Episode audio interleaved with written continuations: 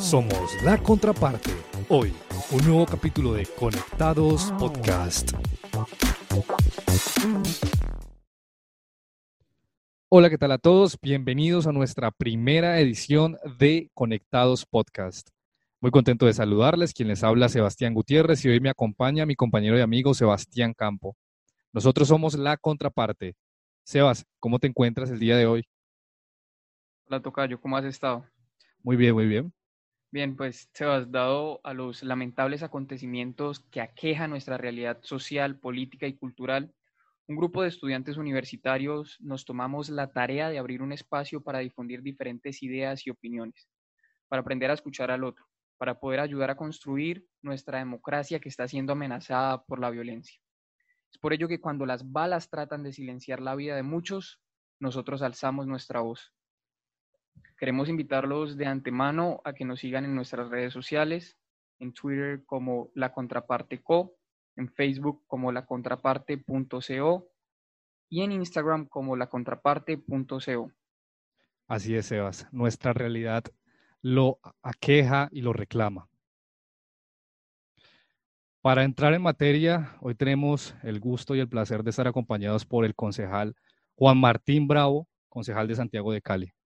Él es publicista de la Universidad Autónoma de Occidente, es administrador de negocios internacionales de la Corporación Universitaria de Remington, es magíster en Dirección Comercial y Marketing de la Escuela de Negocios de Barcelona y actualmente se encuentra cursando la especialización en Derecho Público de la Universidad Externado de Colombia y tiene otros títulos. Además de ello, es docente, ha sido docente universitario de distintas universidades de aquí de Santiago de Cali. Concejal, ¿cómo se encuentra el día de hoy? Hola, muy contento primero de estar con ustedes. Un saludo muy especial a todo el equipo de la contraparte, a los dos Sebastián. Un gusto y un saludo a todos los oyentes. Muchas gracias, concejal. Es para nosotros de verdad muy eh, grato tenerlo esta noche. Para empezar, entonces, quiero explicar un poco de los, eh, cuáles son los temas que se van a abordar y los ejes temáticos que vamos a tener en esta conversación, en esta charla y entrevista que vamos a tener con usted. En principio, nuestro primer eje temático va dirigido a la seguridad y lo vamos a mirar desde los distintos puntos de análisis. Desde lo municipal, claramente, como siendo usted concejal de Santiago de Cali, desde las políticas públicas y luego un breve paneo de la perspectiva nacional. Luego, en un segundo eje temático, miraremos el control político local. Y finalmente, eh, en nuestro tercer eje temático vamos a observar eh, un tema que hemos llamado sangre nueva en el poder. Por supuesto, listo y los temas muy interesantes. Antes de empezar, quisiéramos hacerle una pregunta que cualquier ciudadano quiere entender o siempre busca entender qué es lo que realmente hace un concejal, cuál es su función, porque normalmente los vemos cada cuatro años haciendo campaña, pero no muchos entienden cuál es su rol dentro de la sociedad. Por supuesto, primero un concejal tiene el rol de ejercer el control político según el artículo 3.3 de la Constitución. El control político, ¿en qué se deriva?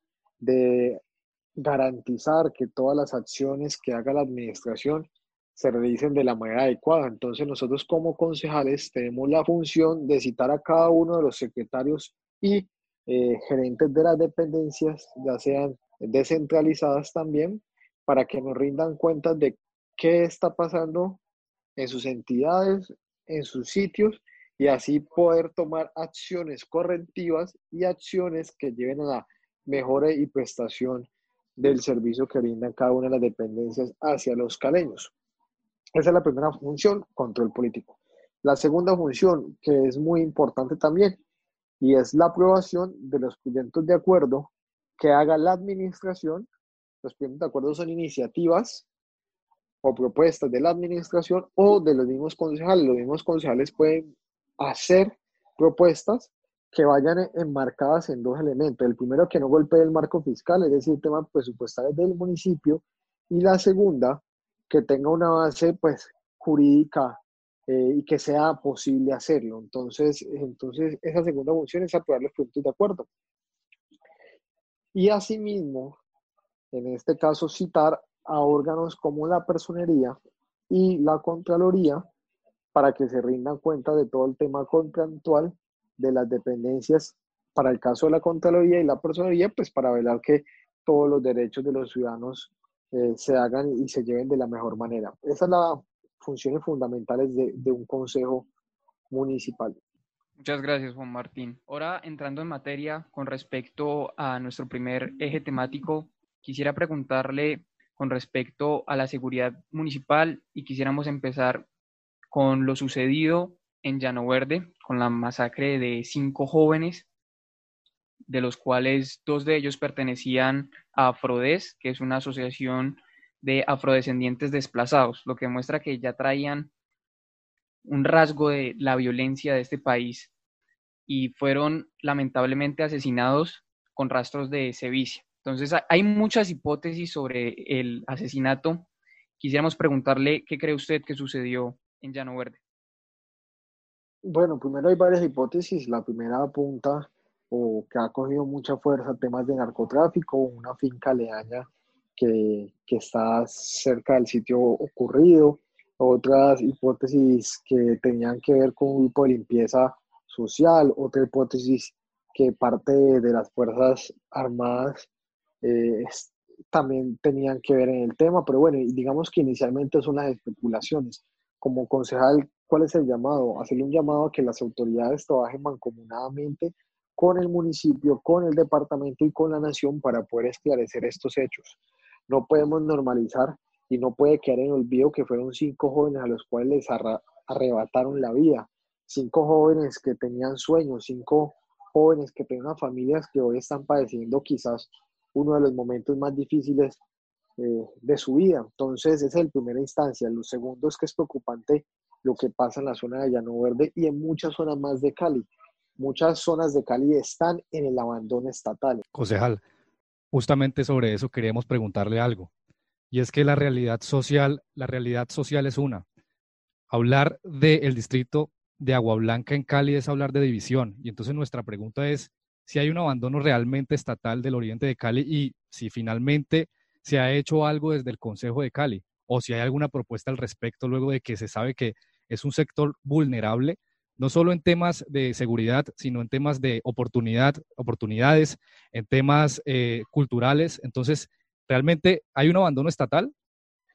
Para mí hay un abandono estatal y te voy a colocar en contexto de Llano Verde. Llano Verde eh, es un barrio con más de aproximadamente 10.000 personas, un poco más de 10.000 personas, y Llano Verde en su concesión como barrio eh, se funda donde unas casas del gobierno nacional fueron entregadas. No sé si se acuerdan por allá cuando Vargalleras estuvo entregando varias casas, pero resulta que en Llano Verde entregaron cerca de 1.500 casas a personas víctimas del conflicto armado, a personas desplazadas del conflicto, a personas que fueron combatientes, pero reinsertados a la sociedad, etcétera. Estas personas fueron llevadas a Llano Verde y no hubo un proceso y un acompañamiento productivo que los vinculaban a cadenas productivas para que fueran eh, empleados, para que fueran con términos económicos acompañados, simplemente fueron tirados y fueron abandonados. Y eso es un rezago de lo que hoy está pasando, que eh, el Estado ha abandonado muchas zonas de Cali, en particular parte del oriente,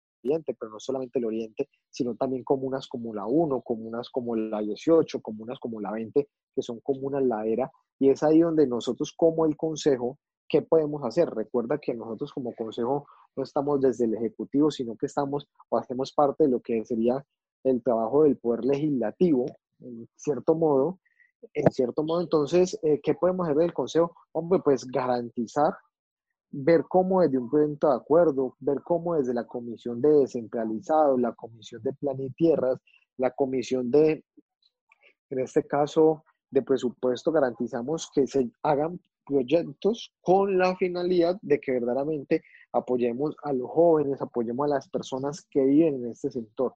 Lo digo el por qué porque esto va más allá de medidas de seguridad, son medidas que verdaderamente piensen en los siguientes elementos. Uno, desde la misma alimentación. Cuando un niño no se puede alimentar bien, no tiene un buen desarrollo cognitivo, no tiene un buen desarrollo morfológico eh, y eso lleva a que no tenga un proceso intelectual, académico, acorde con lo que debería de pasar. Entonces, desde la misma primera infancia hay necesidades que no se están supliendo. Después vamos a encontrar que la misma educación no tiene calidad y la misma educación no, suple procesos, por ejemplo, en torno hacia el trabajo. Después vamos a encontrar que van a dar falta de oportunidades y a la falta de oportunidades pues tenemos que llegarle con eh, temas deportivos, temas culturales, con temas de que la gente tenga mi primer empleo. Mira, acá hay una política pública que se llama la política pública de juventudes. Es una política pública que está desfinanciada. Una política pública tiene un campo de acción por 10 años. Esta política pública eh, tiene un costo de cerca de 117 mil millones de pesos en los 10 años. Es decir, que cada año es un promedio de 11 mil millones de pesos que tienen que invertirse a los jóvenes y eso hoy no, no está siendo una realidad. Y al no ser una realidad, pues vemos que los jóvenes, como están siendo desprotegidos, terminan en malos pasos. No estoy queriendo decir que eso sea el caso de, estos cinco jóvenes. Entonces, pues hoy cuando, cuando estamos y nos encontramos ante una sociedad que proliferan eh, las sustancias psicoactivas, que proliferan eh, los malos pasos, una sociedad donde Cali hoy es la capital o el la capital suroccidente colombiano donde hay temas de microtráfico, reclutamiento para la guerra, cuando vemos que hay pelea de pandillas y demás. Entonces, si eso no se cumple, pues no vamos a avanzar. Juan Martín, al respecto, quisiera preguntarle. Justamente hoy, 22 de agosto, está el presidente de la República en el sector de Llano Verde y después de muchos años se ven las calles pintadas y se ve como si hubiese interés en la zona. ¿Cree usted que el hecho que venga el presidente marca una diferencia en la región? La verdad, yo sí quiero decir lo siguiente. Esto va un poco más allá de, una visita de un presidente, de un ministro. Cada año se ha vuelto titulares de noticias compromisos que terminan en compromisos y solamente en palabras. Yo siento que hoy los jóvenes eh, están reclamando lo que por años les han prometido. Y en especial esta zona por muchísimos años les han prometido y nunca han llevado a la acción. Entonces, ojalá que la visita del presidente vaya y sea una realidad, que las palabras se conviertan en hechos. Porque si no, simplemente vamos a ver que hoy pintan las calles, ponen unos cuantos avisos, pero en, un par de un par de años vuelven nuevamente todos los problemas porque todas las promesas que se dijeron no se cumplieron. Entonces, por lo tanto, el llamado mío es a que todo lo que se haga y que se menciona ahí sea una realidad. Creo yo, concejal, que este acompañamiento es más simbólico frente a ese abandono estructural que tenemos en el sector oriente de Santiago de Cali. La verdad es que es lamentable lo sucedido y bueno, es cierto, esperamos que no se quede simplemente en palabras y que de verdad hayan acciones frente a esta zona. Por supuesto, y eso es lo que reclamamos, acciones.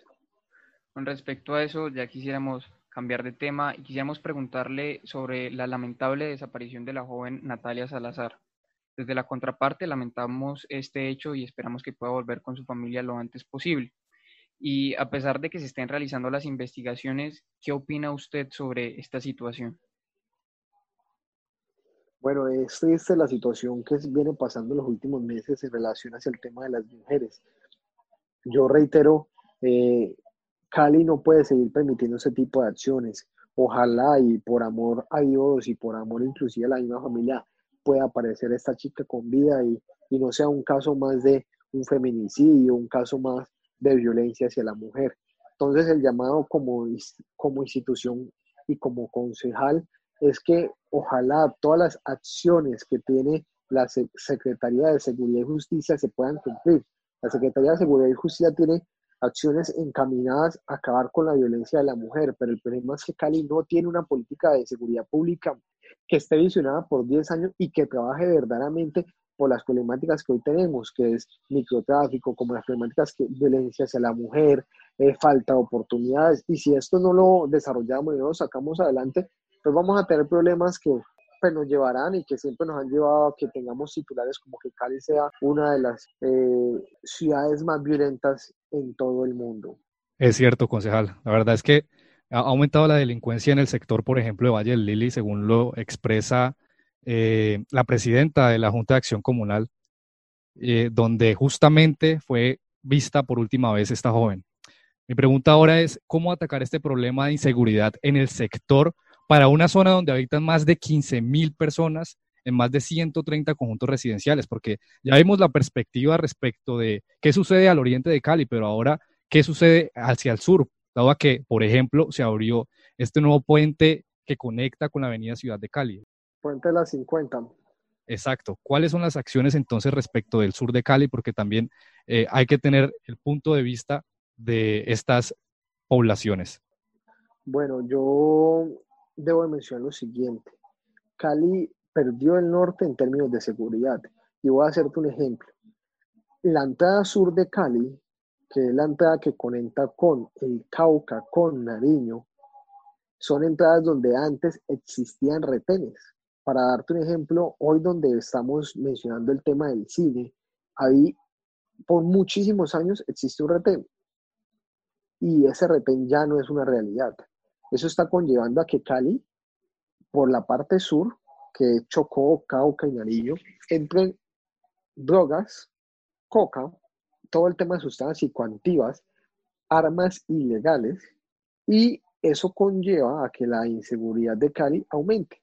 Entonces, este sector que empieza desde Ciudad Pacífico, pasa por Pochalema, pasa todo lo que es en este caso Valle Lili, Cané y terminaría en Ciudad 2000, es un sector que está siendo golpeado de una u otra forma porque a través del puente de la 50 pues se conecta con, con el oriente o con parte del oriente, porque ahí pasamos a lo que es Llano Verde, ahí pasamos a otros barrios, eh, como por ejemplo el Vallado, después pasamos a otros, Ciudad Córdoba, etcétera, etcétera, termina Mojica y ahí ya pues inicia parte eh, fuerte del oriente. Mira, yo insisto, en Cali hace faltan retenes, los retenes se han perdido y en especial no solamente retenes, es que tengamos una estrategia de seguridad definida, no solamente es decir, no, vamos a aumentar el pie de fuerza pública, que es lo que hacen todos los alcaldes, que es lo que hacen todos los secretarios de seguridad, pedir más pie de fuerza pública, no, esto tiene que ir verdaderamente con acciones encaminadas a atacar la seguridad desde la tecnología, atacar la seguridad desde problemáticas sociales, atacar la seguridad desde tema de generación de oportunidades, atacar la seguridad desde el mismo pie de fuerza pública. Entonces, Mira, ahí una solución inmediata sería traer más pie de fuerza pública, hacer retenes, pero eso es una solución a, corto plazo. A mediano plazo es verdaderamente ver cómo genero oportunidades, cómo le meto tecnología, cómo genero eh, oportunidades para toda esta zona y que no sea y no siga siendo más golpeada. Entonces, eso inicialmente como para darte la respuesta. Es así, concejal consideramos muy pertinente esto, que se puedan tener soluciones no simplemente pensando en el tiempo que va a durar el mandato, sino pensando a largo plazo para poder construir una ciudad duradera. Quisiéramos pasar a esta siguiente sección, que son tres preguntas que buscan ser respondidas de la manera más breve posible. Entonces, quisiéramos empezar brevemente usted, ¿qué opina sobre el, el microtráfico en Santiago de Cali? ¿Cómo atacarlo? Bueno, el microtráfico indiscutiblemente es un problema que abarca y que se ha tomado por muchos años a través de ese legado eh, que no hemos podido borrar de Santiago de Cali. Y tristemente yo pienso que Colombia lleva 50 años eh, bajo una estrategia, una estrategia dedicada al narcotráfico y el tema de la prohibición. Eh, si bien el tema de prohibir dosis mínima y demás es una estrategia que se ha ejecutado por 50 años. Yo pienso que ya es el momento de que cambiemos el chip, de que cambiemos y probamos nuevas estrategias, mirar a ver si el tema de la legalización podría llegar a funcionar, mirar a ver si el tema de, por ejemplo, eh, pues el uso de espacios como lo tiene Holanda, eh, puede, que les permita el consumo, pues se puede hacer para seguir evitando este flagelo. Yo reitero, aunque desde mi posición no estoy, estoy muy de acuerdo con eso, pero no veo más caminos. Que son 50 años bajo una misma estrategia que la prohibición y en 50 años los resultados no han sido positivos. O dos cosas, o seguimos bajo la misma estrategia o cambiamos la estrategia. Yo pienso que ese cambio de estrategia, pues ahí entra todo el término, lo que han hecho los países, asentado la legalización y pues que ha tenido resultados positivos en algunos países. Entonces yo pienso que, que es el momento de que Colombia evalúe diferentes estrategias en relación a ese tema. La lucha contra las drogas se ha demostrado ser un fracaso y hay que replantearse desde la juventud este tipo de políticas. Otro de los aspectos importantes que tenemos que mirar es el asesinato de no solo de líderes sociales, sino también de líderes ambientalistas. En los últimos días, por ejemplo, Jaime Monge, defensor de Farallones de Cali, y Jorge Enrique Oramas, también eh, líder ambientalista. ¿Qué hacer frente a estas problemáticas, concejal? Yo creo que esto nos está mostrando un panorama que nos debe preocupar. En los últimos meses está disparado el tema de las muertes de los líderes sociales y voy a meterme por el lado ambiental. Para mí es un secreto que en los cerros tutelares de Cali hay más allá de temas que pueden ser inseguridad común o, o delincuencia común. En los cerros de Cali hay minería ilegal. En los cerros de Cali hay tema de cultivos de sustancias psicoactivas como la coca, etc. Entonces, eh, cuando estos líderes buscan proteger el tema ambiental, como por ejemplo de lo que es la minería ilegal, los terminan asesinando. Entonces yo creo que es el momento que verdaderamente se genere un escuadrón y un bloque para que se pueda atacar definitivamente la minería ilegal, que está acabando no solamente con la vida de algunas personas, sino que inclusive con los mismos ríos de Cali, porque es que ahí están los yacimientos de los ríos que rondan esta ciudad. Son siete ríos. Para nada es un secreto que tú puedes ir, por ejemplo, al Bajo Aguacatal y tú ves los ríos con carroza. Y esa carroza es de minería. Y esa minería es ilegal. Y cuando un líder llega a proteger y a bailar que esto no sigan haciendo, pues los matan. Entonces, en Cali ha faltado autoridad en frente a esos temas.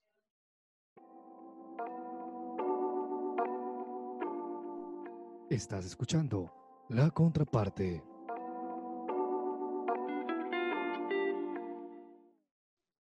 Es así, Juan Martín. El aspecto ambiental en Cali deja mucho que desear. Y brevemente quisiéramos que nos dijera, militarización de la ciudad, sí o no, y por qué. Inicialmente yo te diría sí, porque una estrategia a corto plazo para algunos sectores, pero no es la solución. Una militarización de una ciudad eh, genera una connotación, una denotación que la gente le, le tiene más respeto a los militares. Esto puede apagar a corto plazo la inseguridad, pero una vez se han retirado los militares, eh, la, la, inseguridad vuelve porque es que hay una solución definitiva. A raíz de estos hechos de violencia y lo que puede venirse en términos de la generación y la crisis económica que hoy estamos sufriendo, sería una acción momentánea para apagar una llama, pero la verdadera solución es generarle oportunidades a las personas, generarle opciones laborales para que puedan salir adelante. Otro aspecto importante, eh, ya hemos visto a lo largo de esta entrevista que existen problemas y de verdad que son problemas estructurales de violencia, de inseguridad en Santiago de Cali. Ahora, se ha mencionado también a lo largo de, de esta charla ciertas soluciones. Sin embargo, yo quisiera preguntarle eh, el tema de las políticas públicas en materia de seguridad de Santiago de Cali y quisiera empezar preguntando por, desde el Plan Municipal de Desarrollo que presentó el alcalde, eh, ustedes como consejo aprueban este proyecto de acuerdo, ¿conoce usted eh, qué estrategias consigna para el mejoramiento de la seguridad desde ese plan de desarrollo que tiene el alcalde? Bueno, primero, Cali no tiene una política de seguridad pública, entonces esa fue una de las opciones que pedimos dentro del plan de desarrollo. No está y no quedó en el plan de desarrollo. También mencionamos eh, más acciones en términos de mejorar el presupuesto hacia la Secretaría de Seguridad y Justicia. La Secretaría de Seguridad y Justicia es una dependencia que tiene cerca de 267 mil millones de pesos para el cuatro años, es decir, que un promedio más o menos de 60 mil millones por año, 62 mil, perdón, millones por año. es un promedio, que es una de las dependencias que menos presupuesto tiene, si tú haces un comparativo con, con las otras. Entonces, eh, eso conlleva a que no se pueda hacer ni, ni llevar acciones encaminadas fuertes. ¿Qué, ¿Qué, se tiene contemplado hacer? Mejoras en la infraestructura de la policía, eh, tema de más compra de tecnología para la, la, policía y para la misma ciudad, temas, por ejemplo, como una ciudad inteligente donde los mismos postes eh, de servicios públicos pues sirvan para monitorear la ciudad, pero en últimas, digamos, ¿cuál es mi preocupación? Mire, concejal, ¿Sí? un momento. Mire que esto es bastante interesante porque justamente cómo entonces nosotros o cómo se pretende entonces mejorar la seguridad si, por ejemplo, desde la administración municipal no se están ejerciendo medidas necesarias como la adopción de una política pública dirigida a que se mitigue eh, estos problemas tan grandes y estructurales como lo hemos mencionado. Ahora, ¿por qué no hacerlo desde el Consejo y presentar, por ejemplo, un proyecto de acuerdo que esté dirigido a que eh, se mitiguen estos problemas? Bueno, primero, eh, si tenemos una política pública, generamos una base y no solamente planteamos la, seguridad por el periodo de Jorge Iván Ospina, sino que planteamos la seguridad de la ciudad en términos de 10 años. ¿Sabes cuál es el problema? Que cada que hay cambio de administración llegan nuevas ideas y, llegan a aprobar los secretarios y a ensayar con Cali. No, acá tiene que haber una estructura que esté definida a 10 años, por eso la política pública, para que se, verdaderamente se trabaje en esto. ¿Qué tenemos que tratar de hacer? Garantizar recursos. ¿Qué tenemos que hacer también adicional? Hombre, es de suma importancia que se trabaje mancomunadamente con las Fuerzas Armadas de Cali o que hacen parte de Cali, no que, no que sigan trabajando por aparte.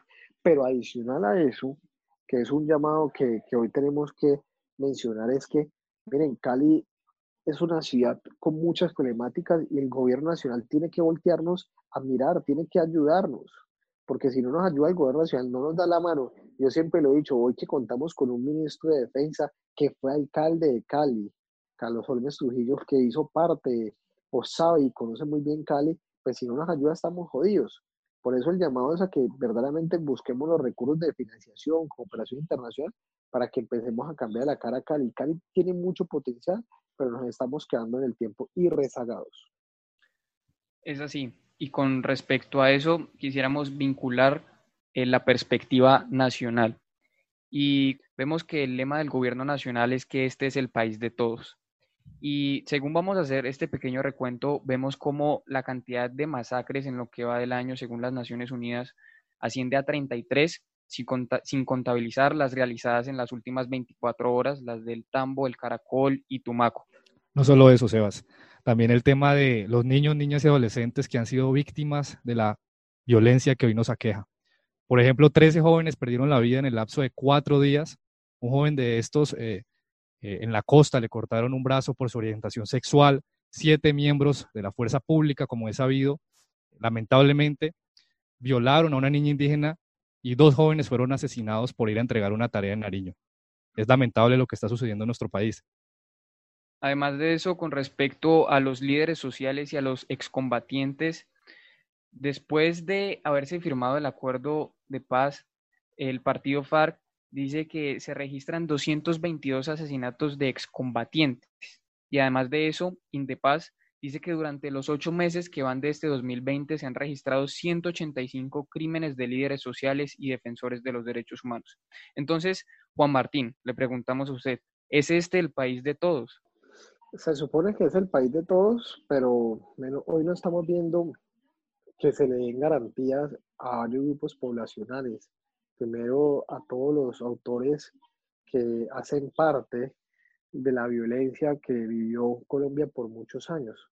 Entonces, si yo no verdaderamente genero garantías, por ejemplo, para la gente que fue víctima de la violencia, para los desplazados de la violencia, pues vamos a seguir en un cuento de nunca acabar. Verdaderamente nunca va a haber una paz perfecta, nunca va a haber paz. De hecho, eh, siempre vemos que, que, en todos los países hay guerra, violencia y demás, pero nunca una paz perfecta, pero tenemos que trabajar para ver y garantizar que todo se pueda cumplir adelante. Entonces, estos pantos y, y esto ha conllevado, a los incumplimientos ha conllevado a que se vean nuevamente rezagos de violencia y esa violencia en últimas termina afectando a toda la sociedad colombiana y en especial a los jóvenes que pueden ser los más vulnerables hacia estos actos. Bien, concejal. Nuestro segundo eje temático va dirigido a esa función primaria que usted nos señaló en principio al iniciar esta conversación y es el tema del control político local. El control político local, como bien lo ha mencionado usted, es de esas funciones que tiene todo consejo municipal a lo largo y ancho de nuestro país. Mi pregunta ahora es, ¿cómo ha sido ese control durante la pandemia? Porque pues hemos visto que, por ejemplo, a nivel nacional el Congreso ha tenido que migrar a los escenarios virtuales. ¿Cómo entonces se ha tratado a nivel territorial, en este caso en el municipio de Santiago de Cali? ¿Han habido inconvenientes para realizar un debido control político en Cali? Bueno, primero yo debo mencionarlo como concejal. He sentido que el control político ha sido soso, no ha sido el adecuado ni ha sido el indicado. De hecho, hace un par de meses a mí me negaron un control político de la logística de, la entrega de los mercados. ¿Y por qué me la negaron? Porque simplemente mis colegas mencionaron que, que no era el momento de, de desgastar la administración. Yo pienso que no, porque justamente por el control político es la oportunidad de que la administración demuestre que está haciendo las cosas bien. Y, y pues nosotros teníamos dudas. Yo como concejal tenía dudas porque Cali había pagado la logística más cara de todo el país. Es cierto, concejal. por ejemplo, frente a eso se ha dicho, se ha dicho frente a eso que sus proposiciones eh, han tenido un sesgo político. Justamente, em, por ejemplo, en ese caso que usted menciona cuando citó a los secretarios de Seguridad y Bienestar Social de Cali, se dijo que usted estaba poniendo esas cargas innecesarias a la administración municipal. ¿Usted cree que eso es cierto o estaba cumpliendo justamente con esas funciones constitucionales y legales propias de su cargo? Justamente tú dijiste la respuesta al final y justamente nuestro deber constitucional, artículo 313 de la Constitución, hacer control político. Yo creo que el que nada debe, nada teme. Y no es momento de desgastar la administración, no es momento de nada es el momento de que nos rindan cuenta. Es que en la pandemia se han invertido más de 220 mil millones de pesos, 220 millones de pesos que sale del bolsillo de los caleños. Y hoy como eh, estamos ante un tema donde se hace una contratación directa, pues se presta para muchas cosas. Y, y, como concejal de Santiago de Cali, pues tenía una preocupación, unas dudas y unos interrogantes que hoy siguen sin esclarecer. ¿Por qué pagamos la logística más cara de todo el país? ¿Y por qué pagamos unos sobrecostos que no debíamos? Es que la importancia de esto es que si optimizamos y hacemos que los recursos se inviertan de la manera correcta, se pueden llegar con más ayudas a los caleños. Entonces, esto no se trata de sesgos políticos, esto no se trata de, eh, de pausar la administración, esto se trata de demostrar que están haciendo las cosas con transparencia y de cumplir con nuestras funciones. Si no cumplimos con nuestras funciones, pues sencillo, entonces apaguemos, cierren el consejo, ¿para qué concejales?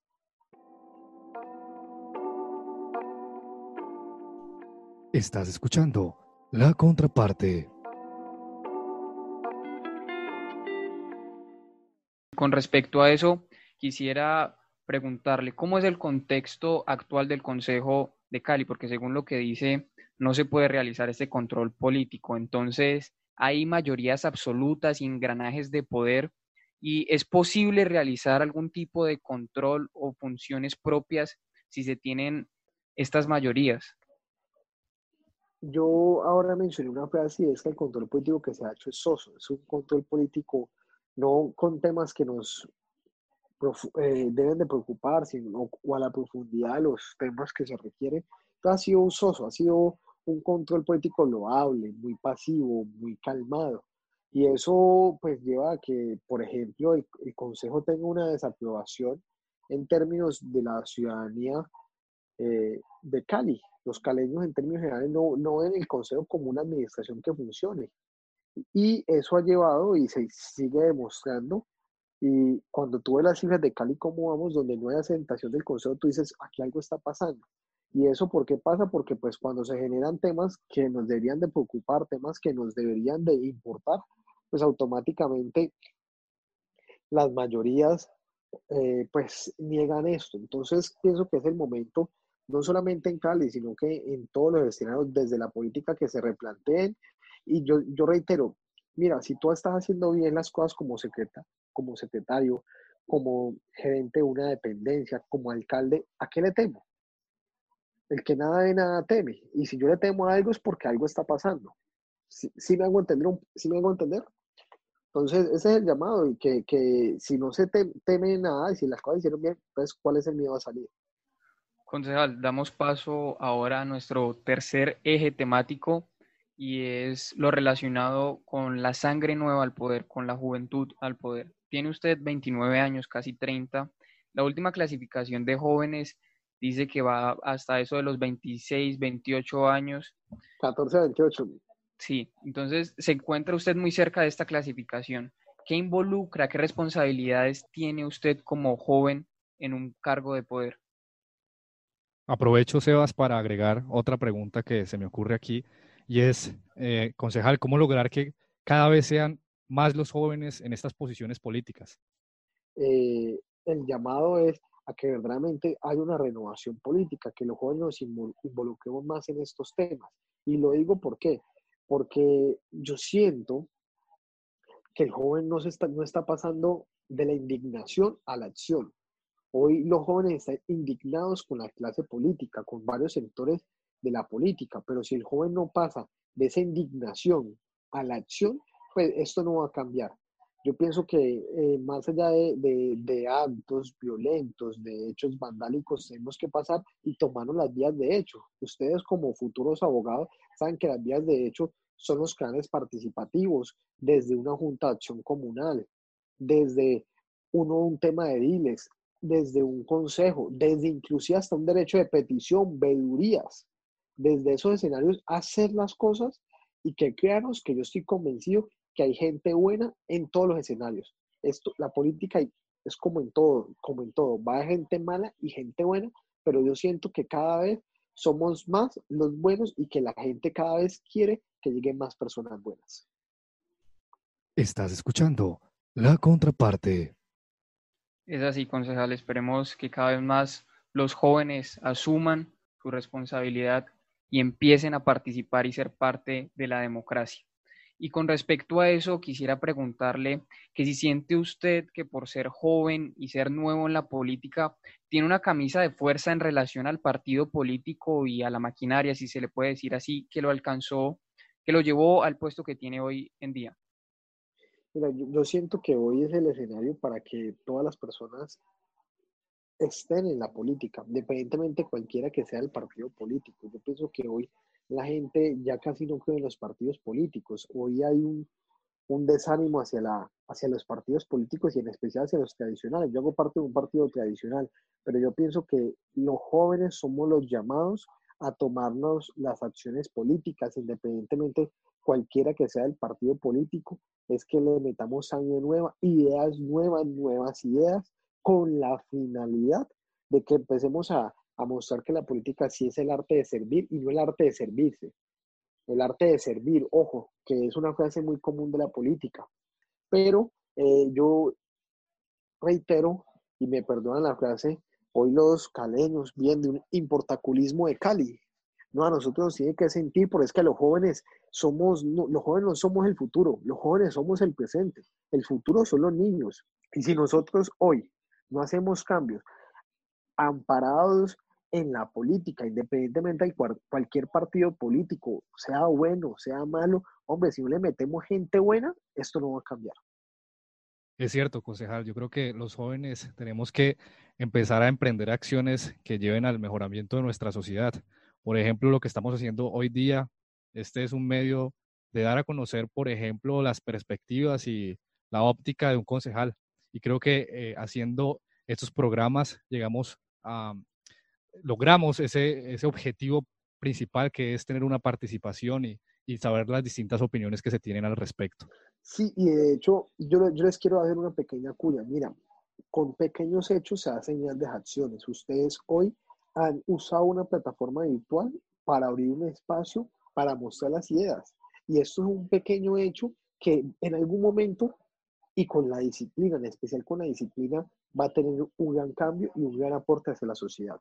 Por eso los felicito. Gracias, concejal.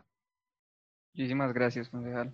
Quisiéramos hacer un breve apartado que se llama la sección de la semana, donde queremos hacerle una pregunta que esperamos que sea respondida de la manera más breve posible y es con respecto a algo nacional que, que ha sucedido. El tema de esta semana es los frenos y contrapesos que hay en el gobierno nacional con respecto a la posible elección de Margarita Cabello como la procuradora. Esto bajo el entendido que el gobierno ya tiene fiscal, tiene mayoría en el Congreso, tiene defensor del pueblo y demás. ¿Cree usted que va a haber un verdadero control en el gobierno nacional? Cuando los entes de control son elegidos por los mandatarios de turno, no hay un control eficiente ni un ejercicio adecuado y funcional. Entonces, en ese orden ideal, la respuesta es no. Muchas gracias. Y para cerrar, agradecemos profundamente su tiempo y disposición para poder construir ciudadanía a partir del diálogo y el análisis de lo que sucede en nuestro contexto, y más con una voz joven que nos demuestra estas ideas nuevas. Entonces, quisiéramos darle las gracias, Juan Martín. Concejal, a efectos de construir el conocimiento y crear una crítica consciente fundada en razones, queremos que nuestros oyentes eh, entiendan y dejamos que a juicio de ellos pues eh, exijan y eh, comprendan todo lo que hoy se ha hablado en esta reunión para que así posteriormente eh, podamos, partiendo de la duda, construir ese conocimiento al cual queremos llegar. Porque como la contraparte, siempre lo hemos dicho, simplificamos el lenguaje, pero nunca la información. No, ante las gracias es hacia ustedes por permitirme estar en el espacio, decirles que la disciplina vence a la inteligencia y solo con disciplina los jóvenes vamos a salir adelante. Y el llamado en especial es, miren, la política es buena, en la política es como todo lo decían, hay gente buena y hay gente mala, pero si nos sumamos más los buenos, tenemos que demostrar que los buenos somos más. Y en especial, cerrar con estos, decirles, miren, yo sé que hoy hay una indignación, sé que hoy la gente está mamada de la política, pero es, este es el momento y aprovechemos que estamos ante una coyuntura que es el COVID y aprovechemos para hacer todos los cambios y que le demos un norte y tomemos un, un sentido de la vida y en especial en términos sociales y de sociedad. Muchas gracias. Hasta luego, un saludo. Muchas gracias a ustedes. Un saludo, hasta luego.